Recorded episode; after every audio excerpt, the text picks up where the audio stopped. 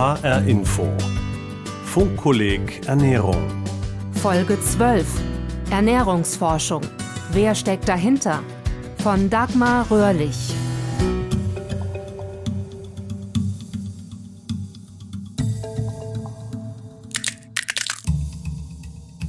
Über einen Zeitraum von sechs Monaten hinweg führt der tägliche Verzehr von Walnüssen zu einer signifikanten Verbesserung der Ernährungsqualität, ohne das Gewicht zu beeinträchtigen. Quelle British Medical Journal.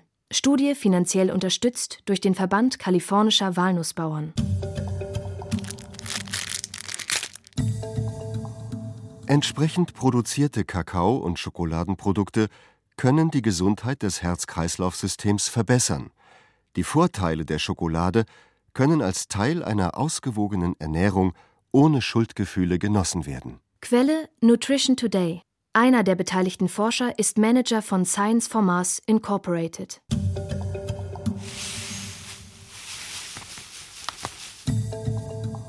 Der Konsum von Fett ist der Hauptschuldige, wenn das Risiko eines Herzinfarkts oder Schlaganfalls ansteigt, nicht der von Zucker. Quelle The New England Journal of Medicine.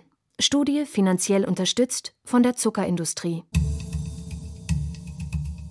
Dieser letzte Artikel erschien bereits vor mehr als 50 Jahren, nachdem zuvor in wissenschaftlichen Studien erstmals Warnsignale aufgetaucht waren, die einen Zusammenhang zwischen Herz-Kreislauf-Krankheiten und Zuckerkonsum nahelegten. Verfasst worden war er von drei Eliteforschern, die damals an der Harvard University lehrten, und sie erhielten dafür, in heutigen Geldwert umgerechnet, rund 50.000 Dollar von den Zuckerherstellern. Das machten sie nicht kenntlich. Erst im Jahr 2016 deckten Wissenschaftler die Verbindung auf. Das Beispiel zeigt, wie lange die Einflussnahme der Nahrungsmittelindustrie auf die Forschung zurückreicht. Ein durch kommerzielle Interessen verzerrter Artikel von renommierten Professoren, veröffentlicht in einer nicht weniger renommierten Fachzeitschrift, kann wissenschaftliche Debatten und gesundheitspolitische Entscheidungen beeinflussen. Stanton Glantz von der University of California in San Francisco ist einer der Forscher, die 2016 die Verbindung der Eliteforscher von damals zur Zuckerindustrie aufdeckten. Für ihn ist klar, Arbeiten wie jener Aufsatz aus den 1960er Jahren bildeten die Grundlage dafür, dass die amerikanischen Gesundheitsbehörden über Jahrzehnte predigten, weniger Fett zu essen und den Zucker kaum beachteten. Doch Versuche der Einflussnahme sind nicht nur ein Problem der Vergangenheit. Als ich damit begann, die Ursache für die Übergewichtsepidemie in China zu untersuchen, dachte ich, dass die Forschung zu diesem Problem einige interessante Hinweise bergen könnte. Doch ich konnte mir nicht vorstellen, dass ich im Herzen der chinesischen Übergewichtsforschung Coca-Cola finden sollte.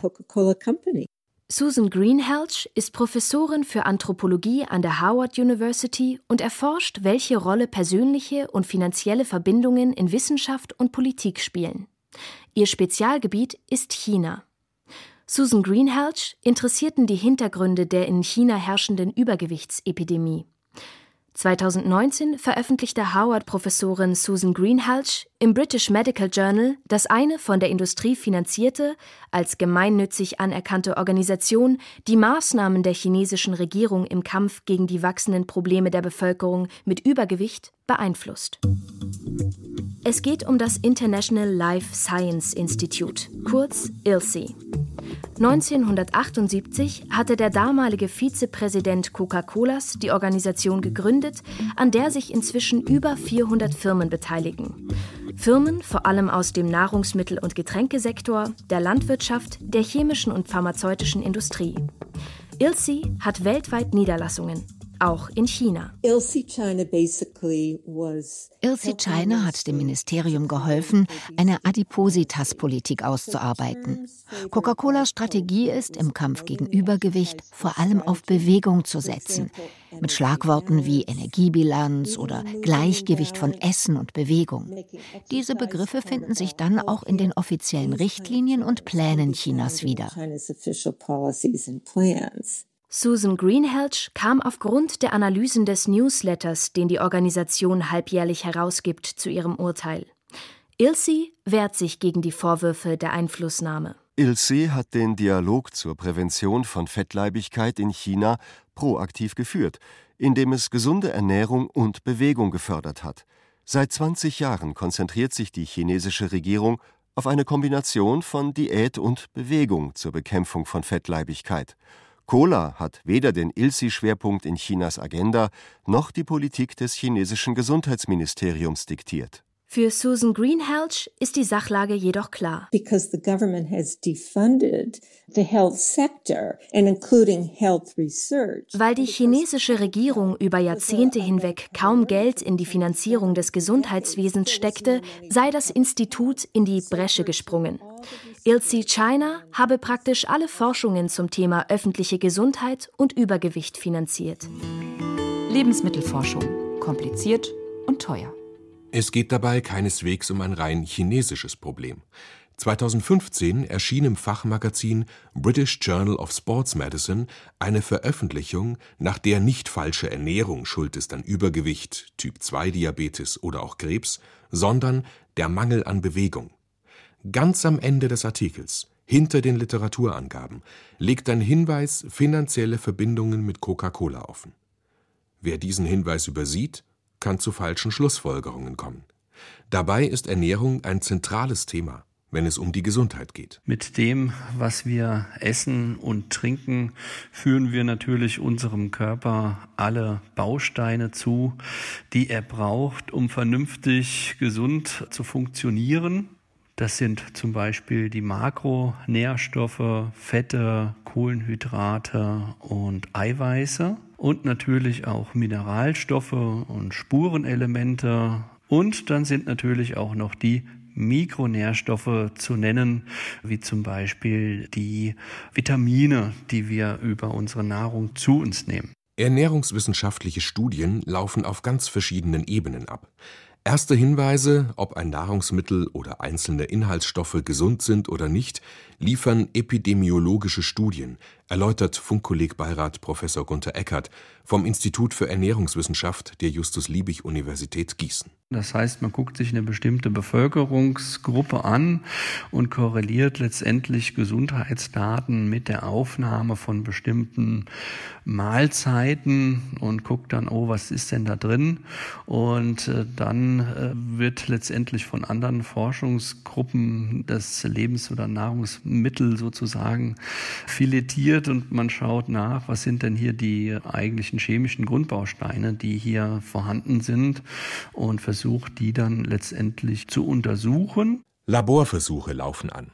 In der Petrischale an Zellen und dann an Versuchstieren von Wurm bis Maus.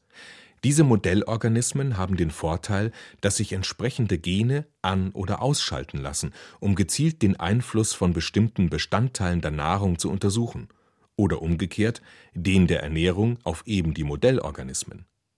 Mit diesen Experimenten sollen die Grundlagen geklärt werden, also welche molekularen Mechanismen greifen. In den Medien werden jedoch oft sogar schon aufgrund von Versuchen an Zellen weitgehende Schlussfolgerungen veröffentlicht, mit Schlagzeilen wie Schon ein Hunderttausendstel Gramm des Zwiebelwirkstoffs Allicin lindert Entzündungen.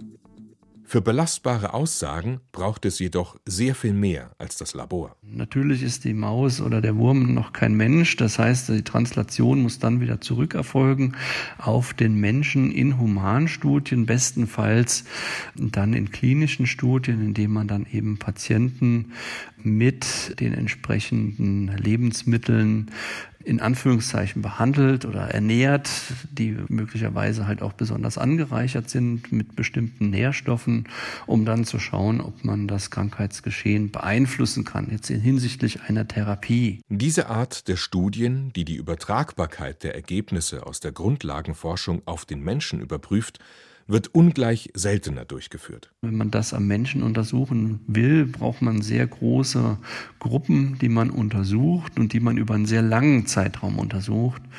Und da gibt es sehr, sehr wenige Studien, weil logischerweise der Aufwand sehr groß ist für solche Studien und das natürlich auch sehr teuer ist. Und es gibt auch bei den Humanstudien gute und schlechte, erklärt Gunther Eckert. Ich kann natürlich eine offene Studie starten, indem ich eben Probanden einschließe, die ich alle persönlich kenne, wo ich als Experimentator weiß, was ich denen verabreiche und vielleicht sogar auch die Probanden wissen, dass sie jetzt ein bestimmtes Testlebensmittel einnehmen. Das ist natürlich so, dass allein das Wissen um die Behandlung äh, den Effekt beeinflussen kann.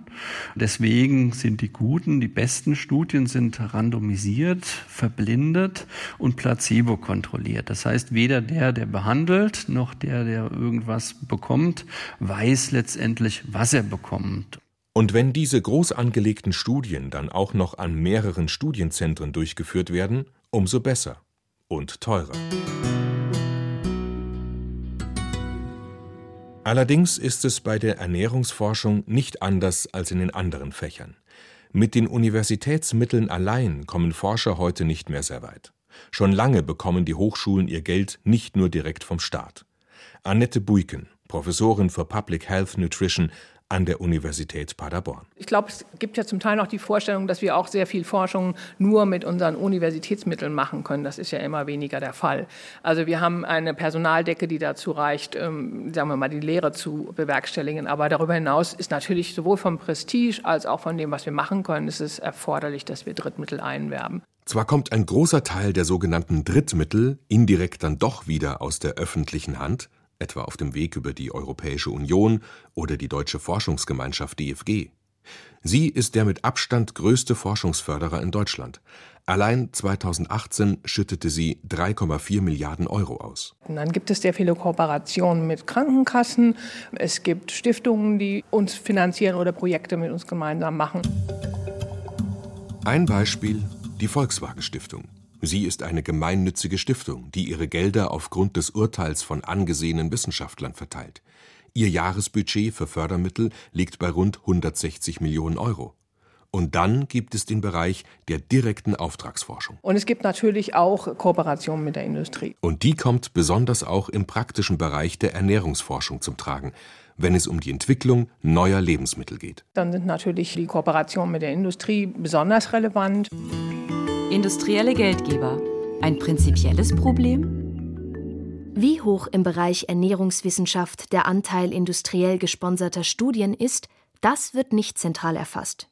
Relevant ist dieser Bereich der Auftragsforschung etwa bei der Lebensmittelentwicklung. Gunther Eckert. Es ist häufig so, dass eben dann kleinere Unternehmen, die sich keine eigene Forschungsabteilung leisten können oder auch größere Unternehmen, die eben diese Methoden, die wir exklusiv an der Universität haben, eben nicht in ihrem Forschungsportfolio haben und fordern letztendlich dann Forschungsleistung ein. Das heißt, es wird ein Vertrag gemacht, das wird natürlich dann auch entsprechend bezahlt, die Forschung. Und der Drittmittelgeber in dem Fall erhält dann praktisch auch alle Rechte an den erhobenen Forschungsergebnissen. Inzwischen werden Geldgeber in den Veröffentlichungen fast immer deklariert. Unter dem Artikel Sozusagen im Abspann lässt sich erkennen, ob ein Konzern in irgendeiner Form finanziell oder personell beteiligt war. Doch es gibt auch subtilere Formen der Verflechtungen. Etwa wenn Spenden fließen für Hörsäle, ganze Institute oder auch für Stiftungsprofessuren. Auch da könnten Interessenskonflikte nicht ausgeschlossen werden, urteilt Christian Kreis. Professor für Finanzierung und Wirtschaftspolitik an der Hochschule Aalen. Ich kann jetzt da überwiegend nur für Deutschland sprechen. Da haben wir vielleicht 1000 Drittmittelprofessuren von circa 45.000 Professuren. Das sind die, die offiziell sind. Also das sind Professuren, die von privaten Geldgebern finanziert werden, nicht vom Staat. Aber auch die werden in der Regel für fünf Jahre finanziert und nach fünf Jahren tauchen die nicht mehr als Drittmittelprofessuren auf. Also es gibt schon offizielle Zahlen dazu, ja, aber die sind nicht ganz verlässlich, weil man eben diese übernommenen Forscher mit dazu nehmen muss. Dabei ist Industrieforschung keineswegs generell problematisch. So erschien 2015 im American Journal of Clinical Nutrition ein Aufsatz, der die Wirkung von Butter und Olivenöl auf die Cholesterinwerte untersuchte. Die Butter hat in der Ernährungsforschung eine wechselvolle Geschichte mitgemacht. Mal wurde sie verteufelt, dann rehabilitiert. Doch dieser neuerliche Artikel schob sie sozusagen wieder auf die dunkle Seite der Macht. Darin stand, dass selbst ein moderater Butterkonsum die Cholesterinwerte im Blut erhöht. Und bezahlt wurde die Studie von der dänischen Milchwirtschaft. Vom Grundsatz her liegt es nicht an der Quelle, aus der das Geld kommt, sondern es liegt immer an den Wissenschaftlern, die natürlich ethisch verpflichtet sind, ordentlich und transparent zu arbeiten. Die Qualität wissenschaftlicher Arbeiten misst sich nicht am Geldgeber, sondern die misst sich an der Qualität, die erarbeitet wurde. Und die muss messbar sein und die Geldgeber müssen transparent sein. Urteilt Robert Schaller. Er ist Leiter des Referats Ernährungsforschung im Bundesministerium für Ernährung und Landwirtschaft. Das Ministerium bindet die Industrie mit ein, etwa wenn im Rahmen der sogenannten Reformulierungsstrategie der Bundesregierung Wissenschaftler und Lebensmittelwirtschaft gemeinsam daran arbeiten, die Rezepturen für Fertiggerichte zu verbessern. Technologische Alternativen werden entwickelt, um den Gehalt an Fett, Zucker und Salz zu reduzieren, ohne dass der Geschmack darunter leidet. Der Auftraggeber muss eine ganze Menge Geld in die Hand nehmen und dieses Geld äh, nimmt er nicht in die Hand, um irgendwelche fadenscheinigen Aussagen zu bekommen, die dann das Marketing marktschreierisch verwerten kann, sondern die seriöse Auftragsforschung, so ist jedenfalls mein Eindruck und so kriege ich das auch von Kollegen mit, ist eine hochseriöse Forschung, die letztendlich gesicherte Ergebnisse abliefern soll, mit denen nachher Wirtschaftsunternehmen letztendlich Geld verdienen wollen und müssen. Und es ist häufig so, dass eben große Unternehmen an mehrere Stellen Aufträge vergeben, um praktisch sich der Validität der Daten sicher zu sein. Strategien der Einflussnahme. Ich glaube, dass es Forschungsarbeiten gibt, die durchaus tendenziös sein können. Ja, das wäre nicht richtig, wenn man da den Kopf in den Sand steckt. Sowas gibt es. Aber sowas muss man eben entdecken und entsprechend qualifizieren. Urteilt Robert Schaller. Ob Risiken durch Tabak, Dieselabgase, Asbest oder Dioxin, die Geschichte bietet viele Beispiele für Versuche der Industrie, auf wissenschaftliche Studien Einfluss zu nehmen. Etwa indem die Glaubwürdigkeit scheinbar neutraler Universitätsstudien gezielt eingesetzt wird. Wenn die Zigarettenindustrie eine wissenschaftliche Studie veröffentlicht und sagt, Rauchen ist gesund, dann glaubt es kein Mensch. Aber wenn ein Hochschulforscher dasselbe Ergebnis veröffentlicht, dann ist die Glaubwürdigkeit sehr, sehr viel höher. Und nach diesem Prinzip arbeiten heute viele Industrien, nicht nur die Tabakindustrie, sondern viele andere. Die Ernährungsforschung ist auch nicht immun dagegen. Und Zucker nur das in diesem Sektor bisher am besten untersuchte Beispiel. Es gibt viele neutrale Studien, die sagen, wenn man zu viel Zucker isst, dann bekommt man zum Beispiel stärker Übergewicht. Und jetzt versucht die Lebensmittelindustrie über wissenschaftliche Studien nachzuweisen, dass das gar nicht stimmt. Christian Kreis ist ein vehementer Kritiker einer allzu großen Nähe von Universitäten und Industrie. Und es ist tatsächlich so, dass unabhängige Studien zu 80 Prozent zum Ergebnis kommen, ja, es gibt einen Zusammenhang zwischen hohem Zuckerkonsum und Übergewicht. Und 80 Prozent der Studien, die von der Industrie finanziert wird, kommen zum Ergebnis, nein, es gibt keinen Zusammenhang. Das haben Wissenschaftler der spanischen Universität Navarra und des Deutschen Instituts für Ernährungsforschung in Potsdam-Rehbrücke festgestellt. Man versucht eben über diese Studien im Prinzip es zu verharmlosen, das Risiko, zu viel Zucker zu essen. Und solche wissenschaftlichen Studien am Lebewesen, die sind ja sehr, sehr komplex. Ja, sie können über das Setting, den Rahmen auf alle möglichen Weise erreichen, dass sie Ergebnisse bekommen, die in dem Sinne sind, wie sie es haben wollen. Manchmal gibt schon die Art, wie die Frage gestellt ist, wie die Daten erhoben und ausgewertet werden, einen kleinen Dreh in eine Richtung. Und der macht dann den Unterschied zwischen einer Empfehlung für oder einer Warnung vor einem Produkt aus. Annette Beuken. Und eine, mit der wir besonders konfrontiert sind, ist eben, dass wir immer gucken müssen, inwieweit Industrie versucht, vielleicht auch Ergebnisse zu verzerren durch Versuchsaufbau, durch die gezielte Gewinnung von Personen. Durch die Wahl der Versuchsteilnehmer lassen sich Ergebnisse durchaus in die gewünschte Richtung manipulieren. Manchmal sogar direkt, indem versucht wird, Forscher dafür zu gewinnen, die Ergebnisse in die gewünschte Richtung hinein zu interpretieren oder über den Studienaufbau. Faktoren, die die Qualität von Studien negativ beeinflussen, gibt es viele. Das hat was mit den Personen, die eingeschlossen worden sind, wie viele Leute unterwegs verloren gegangen sind, wie lange die Studie durchgeführt wurde, wie gut die Zielgrößen erhoben wurden, etc. pp. Da kommt auch die Industrieforschung als eine der möglichen Verzerrungsquellen mit rein. Verzerrungen fallen vor allem ins Gewicht in den Übersichtsarbeiten, in denen Experten den Stand der Forschung zu einem bestimmten Thema zusammenfassen und bewerten. Denn auf der Basis solcher Analysen werden Empfehlungen für eine gesunde Ernährungsweise gegeben und politische Entscheidungen getroffen. Die Qualität einer Studie zu beurteilen, wird immer komplizierter. Das gilt für Laien, die sich mit einer Schlagzeile konfrontiert sehen, aber auch für die Wissenschaftler selbst.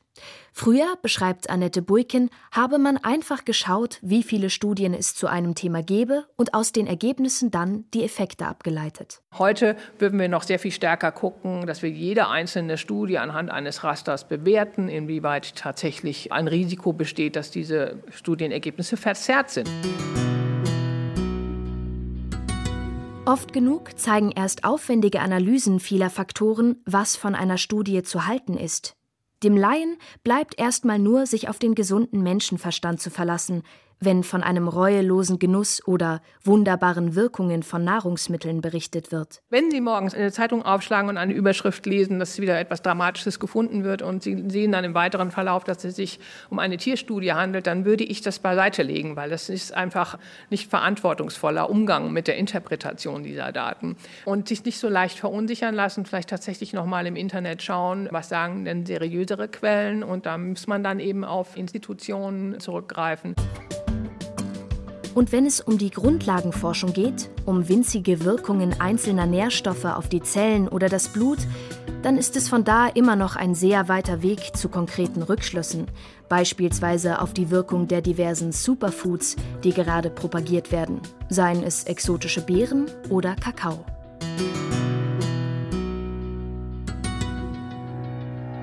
Ernährungsforschung. Wer steckt dahinter? Folge 12 des HR Infofunkkollegs Ernährung. Autorin Dagmar Röhrlich. Redaktion Judith Kösters. Diese und alle bisherigen Folgen finden Sie zum Nachhören auf der Funkkolleg Webseite und in der ARD Audiothek.